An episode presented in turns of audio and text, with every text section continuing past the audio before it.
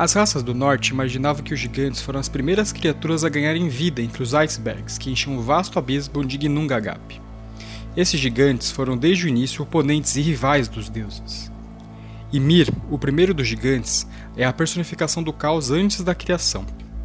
Tanto Ymir quanto o abismo significavam um potencial ilimitado de ser que ainda não se transformou nas coisas que encontramos no nosso mundo. Os gigantes desempenham na mitologia nórdica o papel das forças do antigo caos, da matéria crua que acaba se transformando em algo pelos deuses.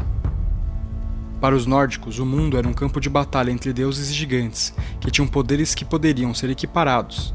Os deuses eram vistos como pilares, forças vitais que mantinham o cosmos unido. O homem ficaria no meio desta batalha entre deuses e gigantes, dividido entre a ordem, o bem e o que é sagrado de um lado, e o caos, o mal e o que é profano do outro. Essa tensão entre os dois lados seria uma característica do mundo desde os primórdios e só seria interrompida no Ragnarok, quando o mundo fosse destruído.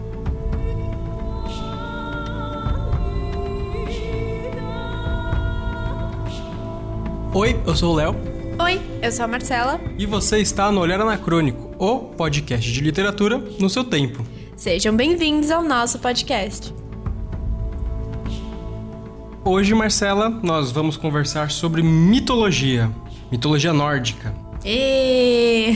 Cara, eu gosto muito de mitologia. Sim, eu também. Eu fui começar a gostar de ler hum. de verdade com mitologia. No meu caso, eu não sabia. Quando na época que eu não sabia ler, meus pais já tinham me dado vários quadrinhos da turma da Mônica. Eu gostava de fingir que eu tava contando histórias para alguém a partir das imagens, porque eu não sabia ler. Então, muito bom. Vida é. solitária de filha é. única. Bem filha única, exatamente. O, então, é, eu fui apresentado a literatura, comecei a gostar de ler lendo mitos da mitologia grega, né? Eu posso dizer que é a melhor que existe? Não sei, acho, acho, que não. Não posso falar isso. A gente não pode assumir que mitologia é tudo mentira? e que é um monte de história velha que as pessoas ficavam contando umas para as outras? Ai, meu Deus do céu. Não, a gente pode falar que é, faz parte da cultura e que isso às vezes até criava algumas ideias pra, é, de como eles iam cultivar as coisas, para explicar algumas coisas que não tinham explicação na época para eles, uhum. referente à agricultura, o tipo de trabalho, por que, que tem tanta gente rica e eu sou pobre miserável. Então, era até uma forma de de controle. É, que a gente chama de religião, né? Você falou controle, eu pensei assim, opa. Caramba. Você, como não seguiu a risca nossos dogmas, nossas estruturas linguísticas, você vai arder no infinito. A gente pode chamar algumas religiões que têm mitologia, né? Tipo mitologia hebraico-cristã. Uhum. A gente pode chamar? Ai, meu Deus. Não sei se a gente pode chamar, porque tem muita gente ainda que acredita. Com todo o meu respeito, acho que as pessoas elas têm direito de acreditar na moto que elas quiserem.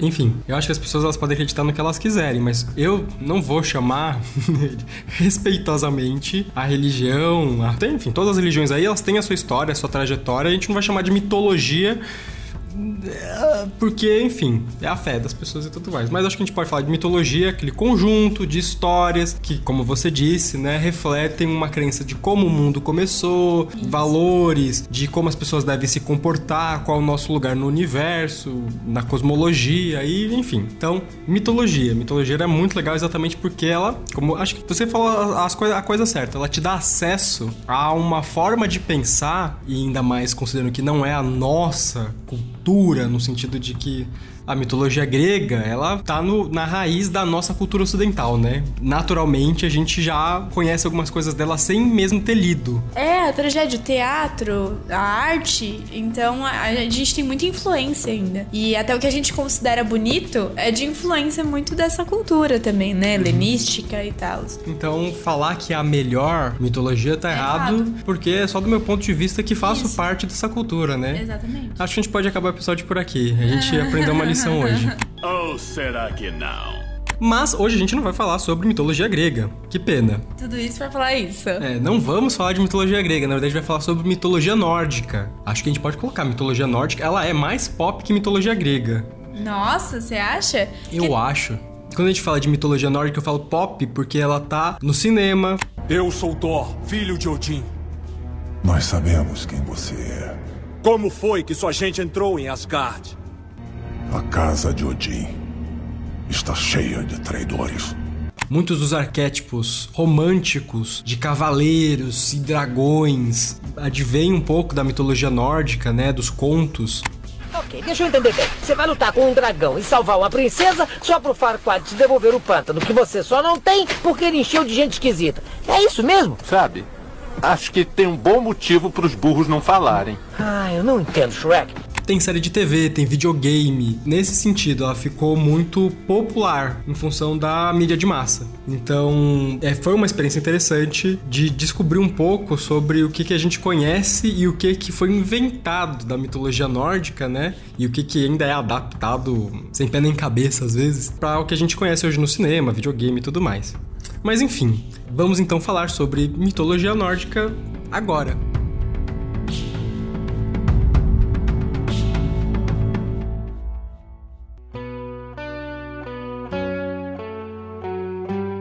Antes é, de eu esbanjar conhecimento, uau, incrível aqui, Uau! me fascinou bastante mitologia nórdica. Demais até, mais do que eu tava esperando. Eu achava que ia ser uma leiturinha bem, bem, bem de boa, assim. Eu lembro até quando a gente tava jogando o God of War, que se passa na mitologia nórdica, que eu não conheço muito da mitologia nórdica. É engraçado que quando eu jogava os primeiros God of Wars, você jogou os primeiros? Tipo do, do Play 2? Era muito interessante você ver figuras como o Minotauro, tem uma passagem que você encontra o Ícaros, é, você encontra o Atlas, os Titãs, Zeus e tudo mais, porque você conhece aquelas figuras. Quando eu tava jogando ele na mitologia nórdica, eu não sabia quem eram as pessoas. Aparece uma hora no jogo que o cara fala assim: ah, ali é o Baldur. Quem é o Baldur? Quem é a Freya? sabe assim? A gente sabe quem é Odin. Freia, ok, vai. Freia tá ok. É que a gente conhece os nomes. Eu também conheci o nome do Baldur's por causa de RPG. Tem uma história que acho que é um sistema que chama Baldur's Gate, né? Então já tinha ouvido esses nomes. O, o Odin a gente sabe que era o pai de todos. O Thor, deus do trovão. O Tyr, deus da guerra. A gente conhece essas figuras. O Loki, né? Principalmente o Loki que tá bem pop. Mas é, eu não tinha esse lastro de entender mesmo, de até de curtir alguns elementos que eles apresentavam, porque eu não sabia quem eram os gigantes, é, a questão do Ragnarok. Então, quando eu li agora a mitologia nórdica, primeiro me instigou muito curiosidade de entender, e quando eu fui atrás para além do livro, para ver o que, que a gente tem de registros, a mitologia nórdica, ela é, o que a gente conhece hoje, ela é uma silhueta, ela é uma sombra do que foi, do que pode ter sido de fato essa cultura escandinava, germânica, né? Porque os nórdicos, dinamarqueses, os antigos povos germânicos da hoje Alemanha,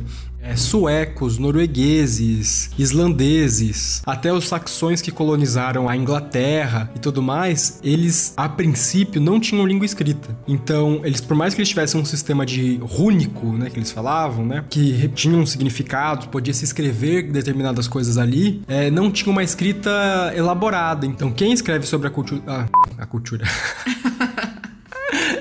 Quem escreve sobre a cultura escandinava, é, sobre a mitologia nórdica, não são os próprios escandinavos. Quer dizer, não são os pagãos, né? Então, os próprios gregos contam as suas histórias na, na Odisseia e na Ilíada, né? Em grego, grego antigo. Mesma coisa, os romanos escreveram muito sobre mitologia greco-romana, em latim. Os egípcios, eles... O, o sistema deles era uma escrita, né? Literalmente falando. Sim, sim. Não era... Então, Copta. o copta egípcio, os hieróglifos que eles escreviam contavam as histórias literalmente escritas ali do como aconteceu, do que era. Tava literalmente escrito na pedra, né? É, não só isso, né? São eles contando a própria história. Então é diferente porque eles são os narradores. E aí é diferente quando a gente vê por outra perspectiva. Então, quem provavelmente escreveu a história dos nórdicos, dos vikings, foram as pessoas que ou foram aterrorizadas por eles, dominadas, ou que dominaram. O que vai acontecer é que você vai ver por outra perspectiva, né? Você não vai ver pela perspectiva deles. Então eles vão ser os bárbaros. E, e não é exatamente isso, é que a gente não conhece todo o sistema. Se perdeu, né? Então a coisa que mais me fascinou foi descobrir essa questão da ancestralidade nórdica, que é muito hoje é, referenciada até, é engraçado porque eles estão completamente é, calcados nessa questão do nacionalismo, que tá sim. que tá. Tomar até cuidado. Exatamente, que tá maluco, né?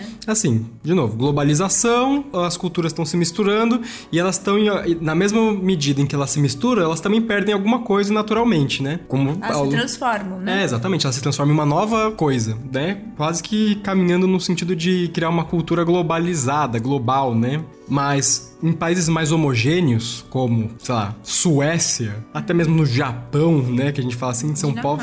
É, Dinamarca. Alemanha nem tanto mais hoje em dia, tá num caminho também de acumular mais outras culturas distintas, né? Mas nesses países que são mais homogêneos ao longo da história, agora estão tendo esse contato e eles não estão gostando disso, e isso está despertando esse nacionalismo, né, que eu vou chamar aqui de neonazistas, né? Porque os próprios nazistas, eles também procuravam construir uma mitologia germânica, de novo voltando a essa questão da ancestralidade nórdica. Então, tem até um movimento é, neonazista, acho que por todo o norte da Europa, principalmente, que eles se chamam de os filhos de Odin. Tem até no Canadá, para você ver. Nossa, que assustador.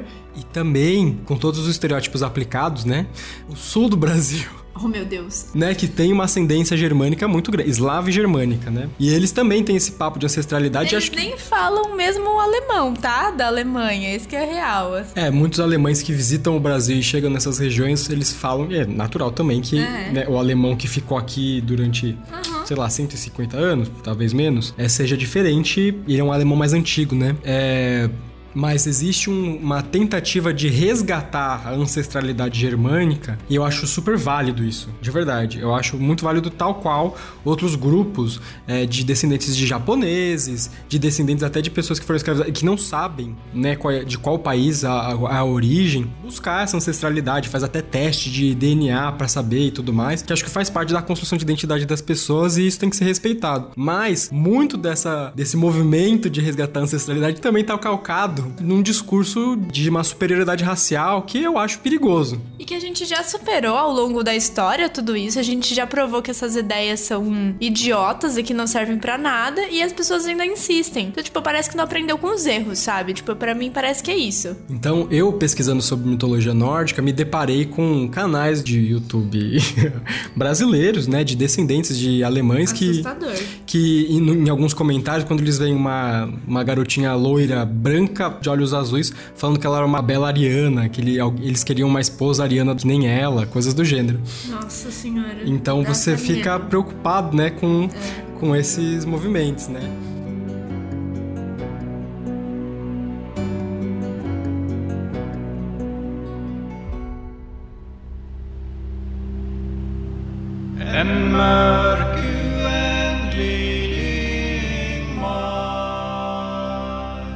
Fazendo esse adendo, vamos falar sobre mitologia nórdica. Sobre o que interessa é a parte interessante, né? Não Exato. a parte que já foi comprovada que não leva a lugar nenhum, né? A mitologia nórdica, ou como acho que propriamente deveria se chamar, a mitologia germânica, ela é um conjunto de lendas, de histórias, de figuras, desses arquétipos que estão na Europa Central há muito tempo. Ao norte, ali de onde estava acontecendo a cultura grega, ao norte do Mediterrâneo, longe desses intercâmbios que os gregos e os egípcios faziam com assírios, babilônios, persas. Né? Ela estava acontecendo em um outro lugar no norte e eu acho que o grupo principal com o qual os germânicos trocavam eram com os eslavos, que acho que os representantes atuais seriam tipo Ucrânia, Rússia, e com os celtas, que praticamente dominavam toda a Europa naquela época, e chegaram até a invadir Roma, né? É, saquearam Roma é, no começo, bem antes de Roma virar um império. E hoje eles estão foram completamente ostracizados da Europa. Eles estão no cantinho é, final ali da Europa, na Bretanha, na França, na Galícia, na Espanha, é, no país de Gales, na, no Reino Unido, e a atual Irlanda e Escócia também é, representam esses ancestrais dos, dos, dos celtas. A gente vai fazer um uso melhor do nosso tempo em falar sobre as coisas interessantes que a gente descobriu, que, das nossas até conversas que a gente teve, mais do que contar quais são os mitos, porque você encontra esses mitos em qualquer lugar. Eu passei por muitos podcasts que contam esses mitos também. Então a gente não vai contar sobre o Loki cortando os cabelos da esposa do Thor, do Odin arrancando o olho pra, no poço do Mimir. A gente não vai falar da guerra dos Vanir e dos Aesir, do começo da criação do universo com o Ginnungagap, o gigante Mir. A gente não vai ficar ditando aqui essas histórias porque acho que elas são de fácil acesso. Leia essas histórias, tem no Wikipedia, tem todos os lugares para você descobrir. Se, se te interessa, é... A gente até pode colocar sobre os livros, né, que a gente usou como referência aqui como fonte. Aqui a gente recomenda, que foi a leitura, uma, um box maravilhoso, tem na Amazon. Você comprou na Amazon, não comprou? Foi, foi na Amazon. Mitos e sagas nórdicos. Da editora Pandorg. É, Pandorga, editora Pandorga que tem um box com outro também falando sobre é, algumas lendas nórdicas de conquista e romance. Mas esse aqui que eu li, que foi o primeiro, é o dos mitos, contando literalmente as histórias dos deuses e tudo mais. E aí, se vocês gostarem, se a gente sentir que vocês se interessaram, a gente grava a parte 2, a parte das lendas, né? Por isso que a gente não vai focar muito nessa parte, para falar sobre realmente sobre essa importância dos mitos, como é que influencia hoje, tirando essa parte ruim que a gente estava comentando antes, a gente vê que alguns lugares do mundo, por exemplo, na Inglaterra, e até alguns escritores usaram bastante e usam ainda é, referências da mitologia nórdica. E como nós não temos tanto acesso, para nós parece super diferente, né?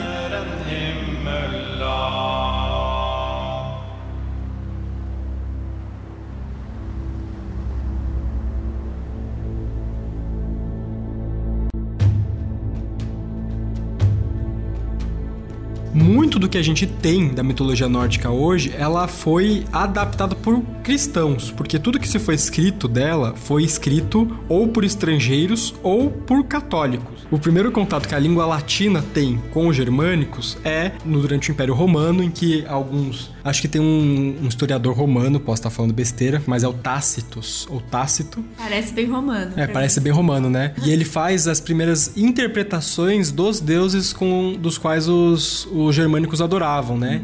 Então ele faz paralelos com o Odin ou o Vodanas ou Wotan, alguma coisa do gênero, uhum. né? Com o Hermes. Ele faz associações do Tyr com Marte.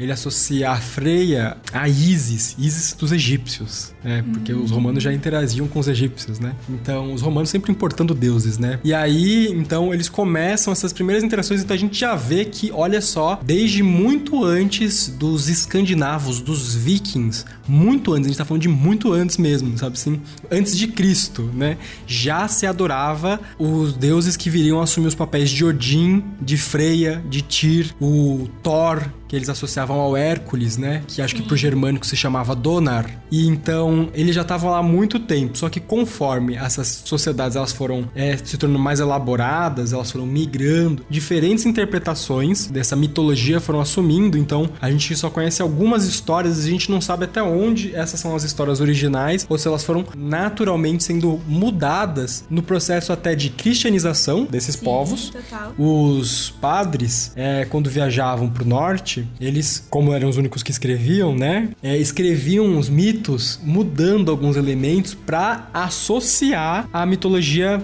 Falei mitologia cristã, né? A mitologia cristã. Olha né? que horror. A fé cristã. Por exemplo, a Freia, ela é tida atualmente, enfim, após todas as mudanças que ela sofreu, como a deusa do amor, da beleza, da sensualidade. Mas, antes, a Freia era uma espécie de deusa guerreira também. Uma deusa guerreira, okay. uma deusa é, que tinha poderes premonitivos. Premonitivos? Premonitórios? Premonitórios. Poderes Visionários, não sei. É, de ver o futuro. Uhum. Né? Enfim, oraculares. e ela gradualmente foi, ela é a esposa de Odin, né, do Votan, e ela foi naturalmente, conforme as sociedades foram sendo sociedades mais agrícolas, sociedades mais de comerciante, né, voltadas ao comércio, esse papel de guerreiros, ainda mais de uma mulher guerreira, né, ela comandava as valquírias. Ela tinha um salão também para ela de guerreiras e de guerreiros. Na verdade, conta-se que ela dividia pela metade os guerreiros com Odin. Então, veja você, né? E hoje ela foi começou a ser associada a coisas mais, enfim, do papel que a mulher deveria cumprir em comunidades cristãs, né? Então, como de uma princesa e tudo mais. Tanto que ela foi dividida, ela foi dividida em outra personalidade, que é a Frigg. Então, a Freya e a Frigg são duas faces de uma mesma entidade. E a Frigg também virou uma deusa da fertilidade, nesse caso associando ao papel feminino da mulher e tudo mais.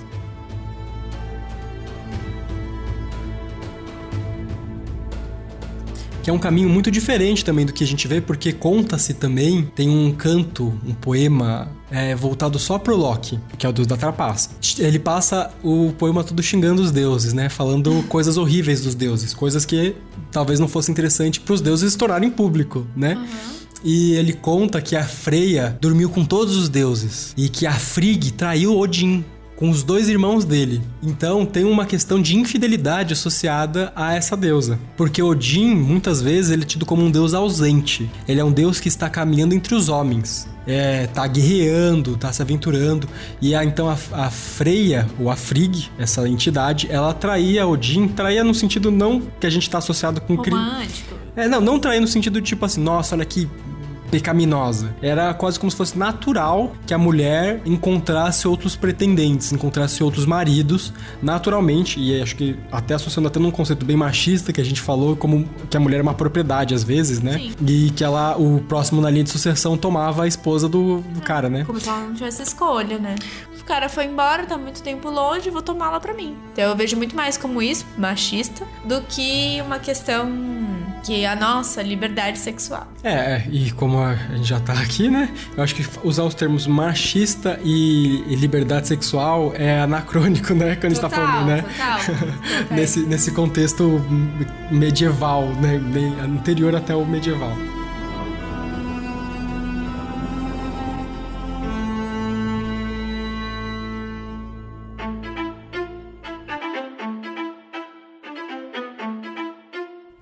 Enfim, então esses pontos é, é isso que a gente fala como eles mudam os papéis, né? Eles acabam assumindo outras funções dentro da religião em si. Então acho que um ponto legal de, de falar é ver quem são essas entidades e até o que, que a gente descobre sobre as, as transfigurações que elas sofreram, Sim, né? Total. Então acho que o primeiro passo quando se fala de deidades, de deuses nórdicos, é de que eles não podem ou não devem ser associados com um papel específico. Diferente da mitologia grega, que a gente tem um deus específico para guerra, uma deusa específica do amor, um deus dos ferreiros, um deus mensageiro, um deus da morte, um deus dos mares e por aí vai. Eu acho que aqui na mitologia nórdica e até porque ela não é uma, uma religião organizada é, e ela sofreu muito intercâmbio, eles têm muitos deuses têm muitos papéis. Se você voltar bem atrás até, você vai ver que tanto a religião nórdica, celta, latina, grega, eles advêm de uma cultura em comum ancestral que a gente dá o nome de é, proto-indo-europeu, né? Então você vê na língua, na religião, eles têm similaridades e isso é porque esses arquétipos eles foram formados num passado remoto, em que a língua deles estava surgindo, em que a língua estava se organizando e a fé deles também. E eles migraram para vários lugares. Se você olhar da Índia, que se falava sânscrito, até a Grã-Bretanha, que se tinha celta, eles vão ter algumas similaridades linguísticas e religiosas. Então. Não fiquem surpresos, é tipo isso. É, porque a gente, por exemplo, como citou no Macbeth, que foi o episódio passado, ai, tem as três irmãs do destino, as Nornas. Uhum. Na mitologia grega também, né? Como assim? É, e eles nunca. É, então, porque lá atrás, provavelmente esses arquétipos eles foram formados. E essas histórias elas acompanharam desde então. Então tem similaridades. Sim. Né? O primeiro, acho que tem que se começar a falar do Odin, né? Odin, o pai de todos antes dele ser o pai de todos, o Odin, ele era, é, o nome dele significa o Senhor dos ensandecidos, dos, como eu gostei de falar, dos maníacos, né?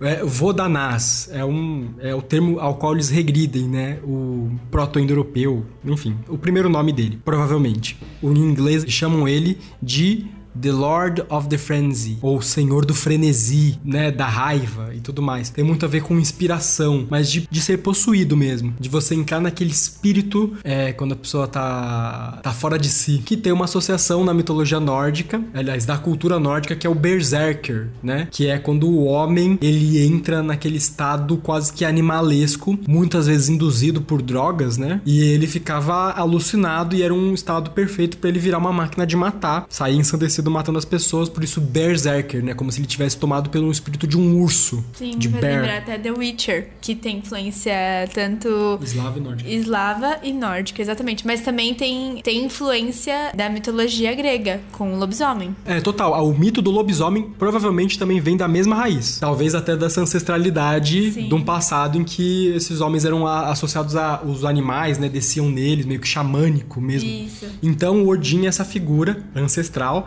né, o Vodanás, que era associado dessa figura de um guerreiro que possuía os humanos, né? Então ele era um senhor da guerra também, mas ele também era um senhor dos mortos, porque ele recolhia esses mortos, isso na mitologia nórdica, não sei na germânica ancestral, mas na mitologia nórdica, ele também recolhia os mortos, aqueles que morreram bravamente, e todos eles passariam a eternidade no Valhalla, ou Valhall, não sei como se pronuncia, mas que é o Salão dos Mortos. A palavra, a palavra Val, né, de Valhalla, do inglês você identifica o hall como salão, né?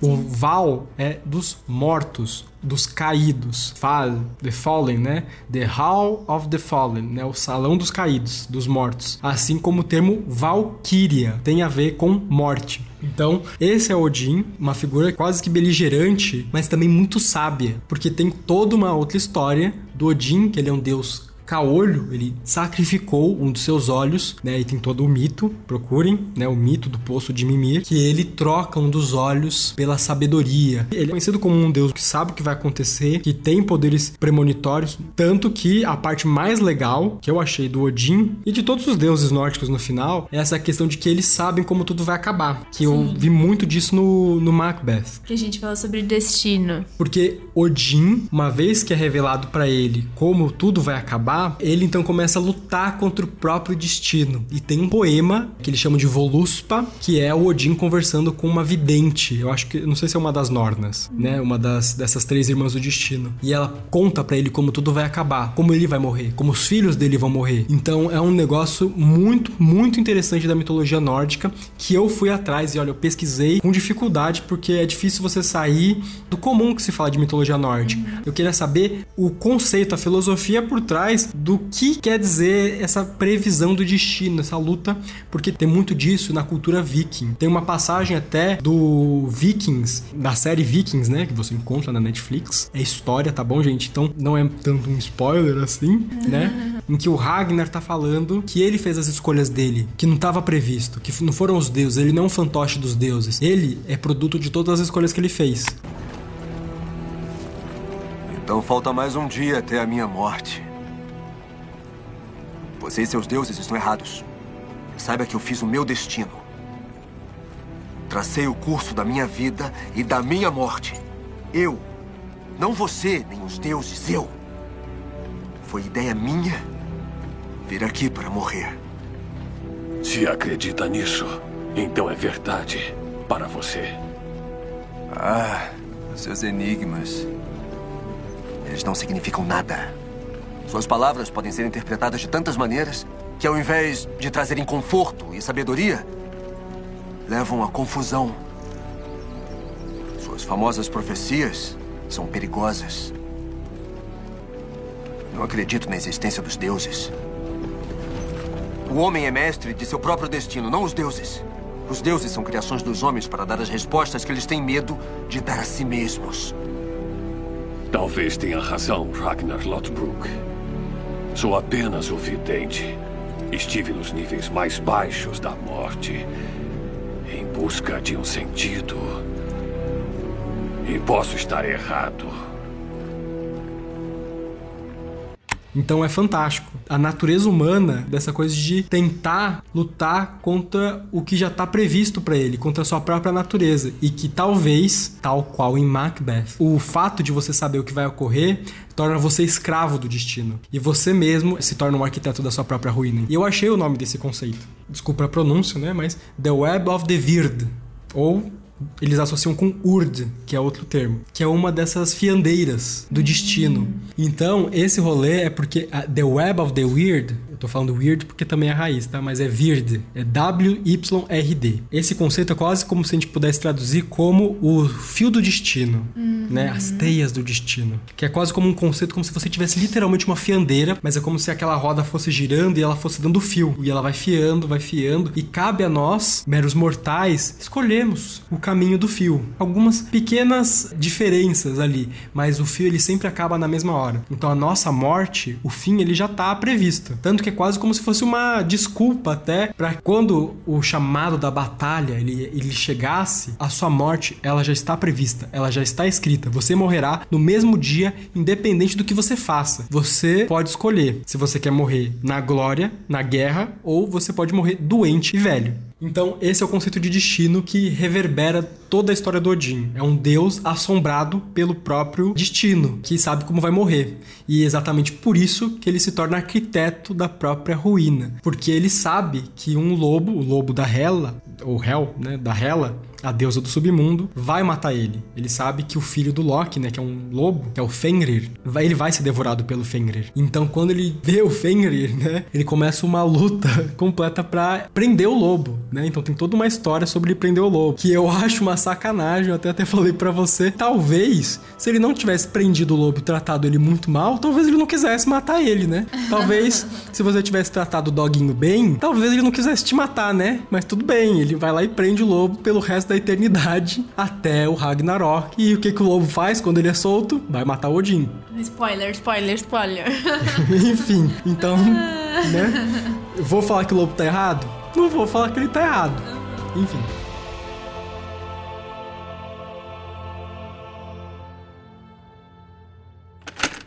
Tem uma coisa que eu não entendo. Odin quer impedir o Ragnarok, mas a serpente já esteve lá e viu acontecer. Não é inevitável? O destino é complicado. E Odin é arrogante o suficiente para achar que pode superar isso. O destino é outra mentira dos deuses. Nada está escrito de modo irreversível. Nesse ponto, você e o pai de todos concordam, bicho. Mesmo que ele não possa evitar o Ragnarok, ainda quer aprender o suficiente para influenciar o resultado. E lembre de contar sobre os lobos.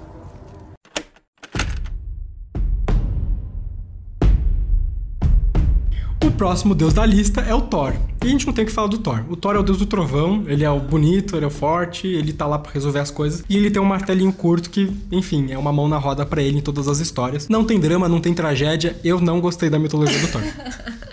Noob Master, oi, é o Thor aqui, deus do trovão, conhece? Escuta, amigo, se você não sair do jogo imediatamente, eu vou voar até a sua casa e descer até o porão onde você tá escondido, arrancar seus braços e enfiar na sua entrada USB! Ah, isso aí, vai chorando pro papai, bebezinho. Tem o Heimdall, que é o protetor, né? Heim, de Helm, né? Sim, a gente vê no filme do Thor. Isso, e, que dos é o portais. I- Isso, que é o Idris Elba. Fantástico. Today we are canceling the apocalypse! Melhor, é o melhor ator, provavelmente, do Thor.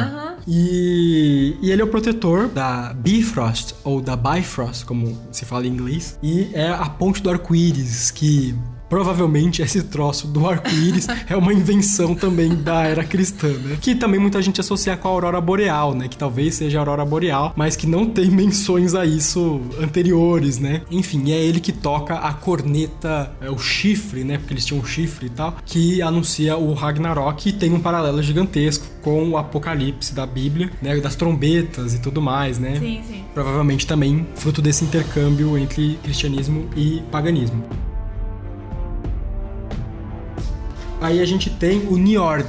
Falar do Njord é legal porque ele é um deus Vanir. Que, que são os Vanir? É como se fosse uma outra tribo dos deuses. Muita gente associa a existirem duas tribos de deuses porque exatamente existia uma junção dessas tribos e eles tinham deuses diferentes. Que eles trocam reféns depois de uma guerra longa. Eles matam o Mimir, que é uma entidade da inteligência né, e tudo mais, da sabedoria. E eles trocam reféns. Então o Njord, que ele é associado a uma figura da água, é o senhor das águas, não é o senhor dos mares, ele não é o deus da navegação. Ele é uma representação, uma entidade que representa a água, num lugar que tinha muita água e pântano, né? E ele é o pai de duas grandes figuras é, que acabam interagindo ali entre os deuses, que é o Frey, que literalmente significa senhor. No que a gente tem hoje, ele é quase como se fosse o deus da fertilidade, mas também da cavalaria e tudo mais, das boas práticas masculinas e enfim.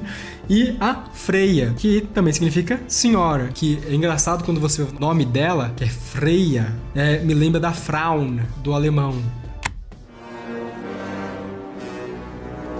Evening, Fräulein.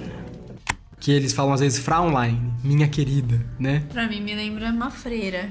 Que é a esposa de Deus. Não é esposa de Deus. As freiras são, são esposas de Deus. É. Minha avó tinha até aliancinha. É, então, tudo bem. Lembra freiras, né? Talvez esteja uma raiz aí a gente não saiba. Até hoje, pessoas que compartilham a mesma fé se tratam como irmãos. Essa fraternidade em sentido mais espiritual, ela emprestou o uso da palavra latina frater para criar as palavras fraile em espanhol e frade em português. Assim como freira. E aí a gente já falou da Freya e da Frigg, que eram deusas muito mais interessantes no passado germânico do que viriam a ser, né? E aí o paralelo legal que eu acho também é que existe um outro deus dos mares, que é o Aegir, ou Aegir. Eu vou chamar ele de Aegir. Ele também é um deus dos mares, só que diferente do Poseidon, que os gregos faziam. Enfim, ele era um deus importante porque era uma nação de navegadores, né? Assim como os nórdicos. Só que os nórdicos, eles tiravam suas riquezas dessas invasões, dessas incursões. E quando eles retornavam para suas terras, eles voltavam com ouro, voltavam com riquezas, voltavam com histórias, escravos. Então, quando eles voltavam para sua terra natal, depois de um verão prolífico de saque, eles tinham medo que o deus dos mares, um deus ganancioso, esse Aegir, também quisesse uma fatia das riquezas que eles estavam trazendo. Então, o deus dos mares, o deus da navegação, ele é quase um deus ganancioso. Ele é um deus a ser temido porque ele de tamanha sua ganância, pode também querer uma fatia do que você roubou, do que você tomou. Então você tem que ser generoso com Deus dos mares. Então eles jogavam parte do saque no mar, eles jogavam escravos no mar para apaziguar a ambição do Aegir. E muitos dos homens que morriam nas mãos do mar eram tidos como se eles tivessem sido levados para o salão do Aegir, que tem toda uma passagem lá e tal, e ficavam lá para sempre com ele. Também era um deus da morte, então, muitos deuses da morte, né? A Freya, o Odin, o Aegir, a Hela, todos deuses da morte.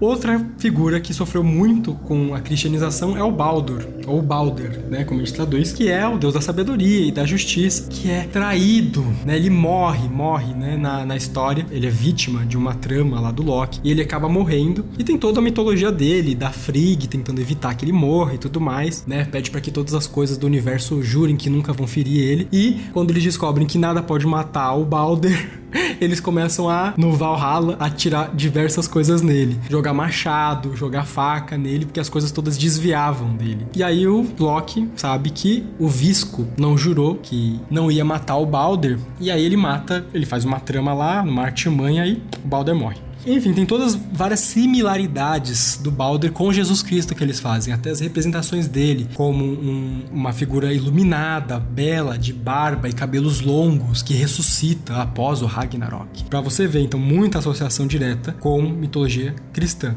com a fé cristã. Desculpa, gente, faz parte de mim. Uhum. Então, é só isso que tem para falar dele. Eu não achei ele um deus tão interessante. Ele tem outras histórias e tudo mais. Ah, tem uma coisa interessante do Balder. Quando ele morre, a esposa dele se atira na pira funerária dele. E acho que esse é o motivo pelo qual os nórdicos queimavam os reis mortos com as esposas deles também. tem que seguir o exemplo da esposa do, do Balder. Do Balder, exatamente. Uma esposa correta, ela vai fazer o quê? Vai trair ele, depois vai dormir com outros homens.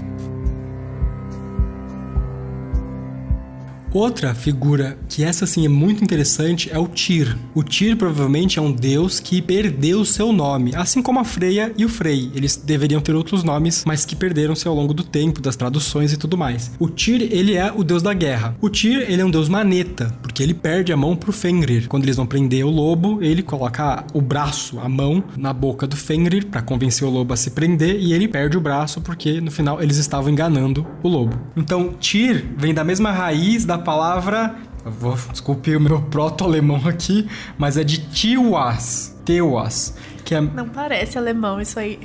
que é a mesma raiz da palavra Theos, de Deus, de sagrado. Ou de. Veja só, existe uma palavra também proto-indo-europeia ou do alemão antigo que se chama Zil, que também é a raiz da palavra Zeus. Quando ele se chama, a gente fala Zeus Pater, e a gente já falou em algum episódio aí, né?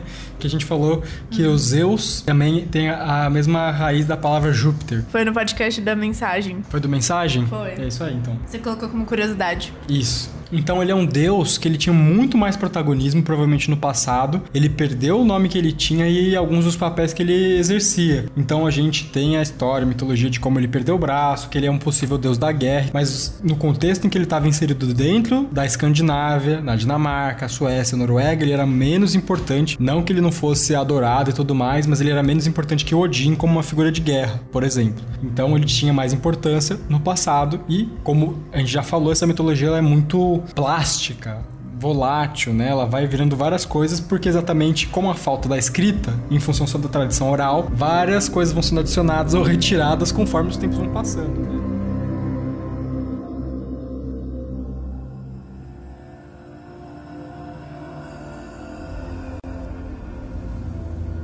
Mas então as últimas duas figuras que eu acho muito interessantes é a Hel, ou Hela, como se habitou a chamar, e o Loki, que são figuras que eu fica me parecendo tipo quais são as funções, principalmente do Loki, né, nessa mitologia de guerra, de destino, né, de morte, assim, qual é a função do Loki? Mas primeiro a Hela. A Hela, ela é a deusa do mundo inferior, se a gente pode dizer, né, a deusa, né? Ela habita o mundo dos mortos. O mundo dos mortos, ela habita o mundo inferior. E o nome dela não tem nada de Val, né? Que você estava falando É. sobre mortos. É, exatamente, não tem nada de vol, exatamente. Ela é, pelo que eu vi, a palavra hell vem de encobrir ou de enterrar, né?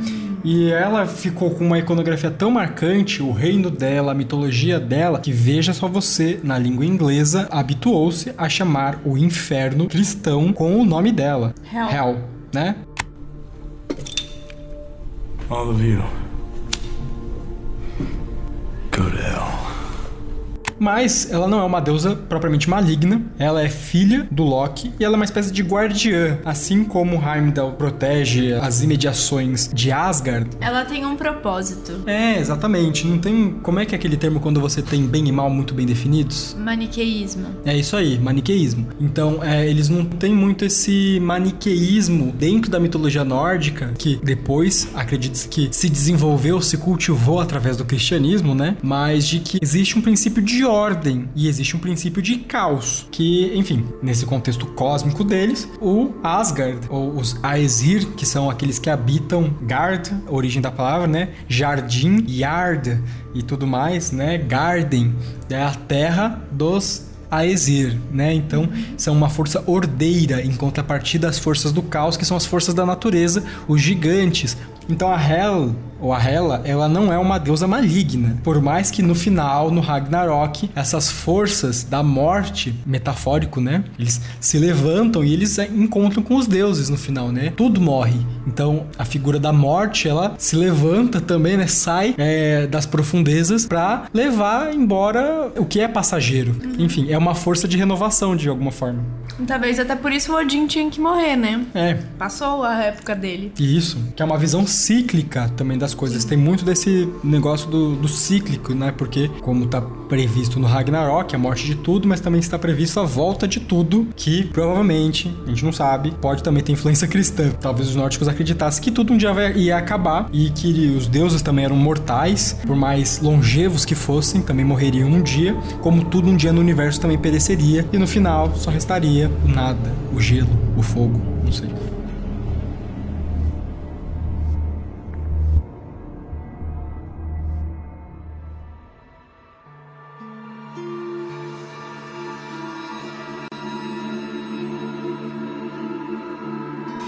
Então a Hela, filha do Loki, e o Loki, um agente do caos. Então, se os deuses Aesir eram essa estrutura ordeira, existia a desordem, existia o caos, que era o Loki, é, muitas vezes associado também a uma entidade do fogo. Ele era um meio gigante, então ele carregava um pouco desse sangue do caos, da natureza dentro dele, em alguma... Talvez até a visão de Lúcifer, né? É, assume, provavelmente, posteriormente, uma, uma visão... E o inferno ser de fogo, né? Sim, exatamente. E eu acho que até nesse princípio é um. Porque naturalmente, né, os nórdicos e os germânicos eles estavam em terras menos férteis, de gelo, né? Tanto que o mundo acabaria no gelo. E o Loki, fogo, também representava uma energia que não poderia ser controlado, que deveria ser tratada com cuidado. Porque, assim como na mitologia, o Loki ajuda os deuses em alguns momentos, em contrapartida, ele também é uma das forças que vai destruir o Asgard. Então, ele é uma entidade curiosa, porque é difícil a gente encontrar paralelos para uma figura como Loki em outras mitologias, porque ele é o antagonista entre os deuses. Ele é uma figura que tem seus próprios interesses, mas literalmente ele age como uma energia do caos. Então é isso que eu fiquei curioso, fui até procurar e existe muito debate sobre da onde vem a origem, porque os romanos aparentemente não têm registro dessa figura do Loki, mas também porque ele não era cultuado, né? Obviamente. Parece né? ser muito bom cultuar esse deus. É, então ele não era cultuado. Ele era um exemplo, uma figura arquétipica do que não deveria se ser, do que era um caminho desonroso, e por isso que ele é um dos agentes do fim.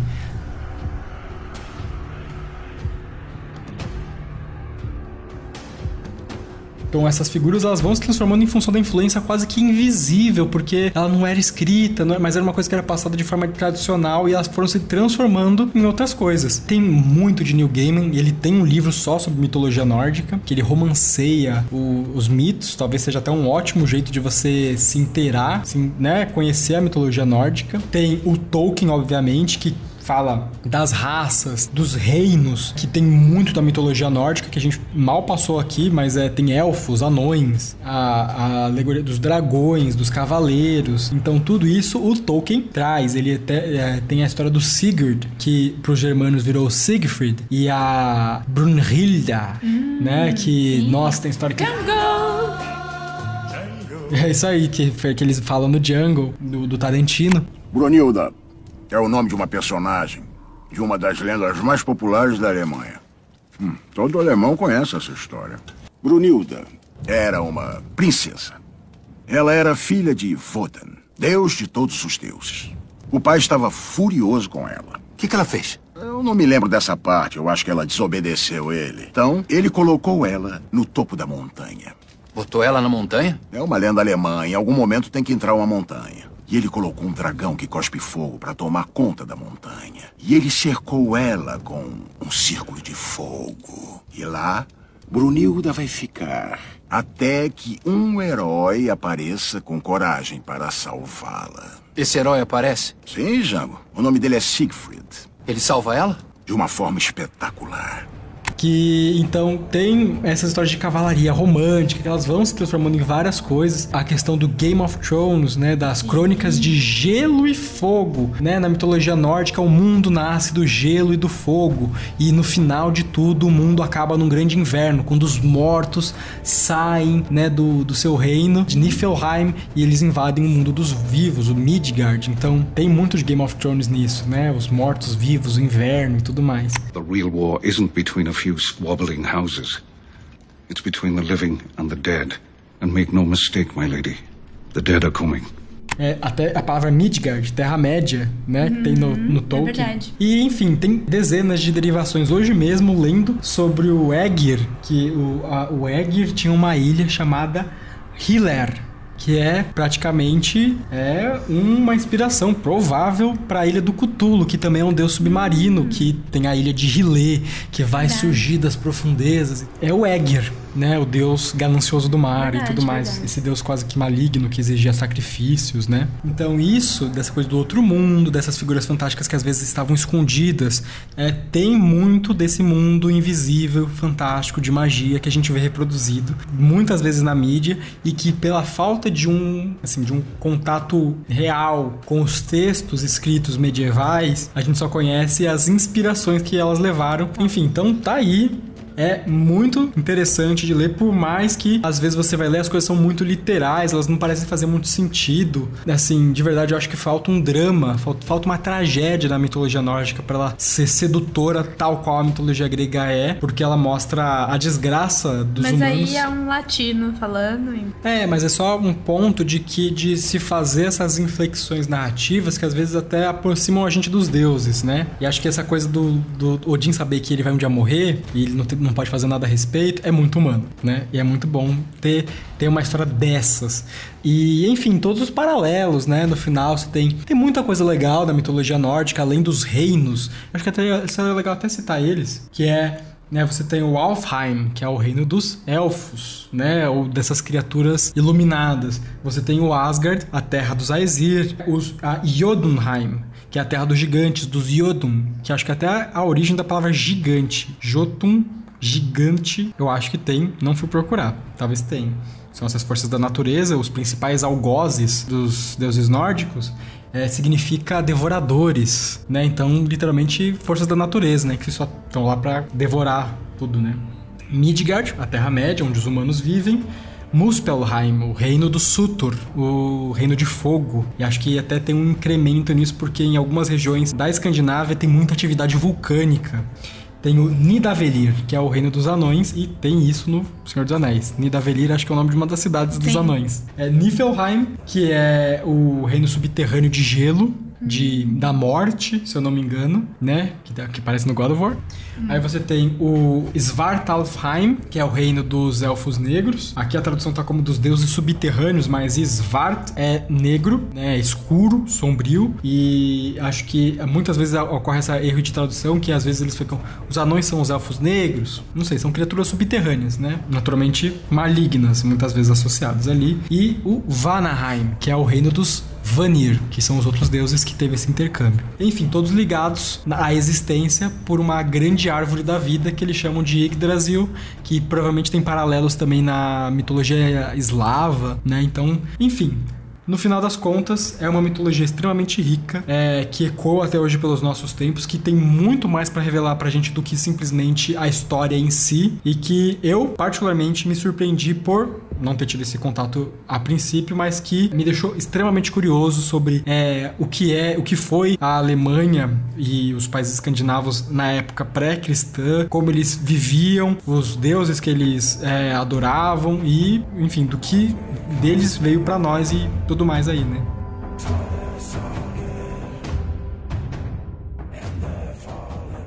Bem, minha cara Valkyria, acho que esse foi o nosso episódio. Interessante. Muito bom. Interessante. Então, é isso aí. Se vocês gostaram e querem conhecer a outra parte desse box de literatura sobre mitologia nórdica, lendas e sagas e tudo mais, é a gente vai ficar feliz em ler e trazer pra vocês aqui.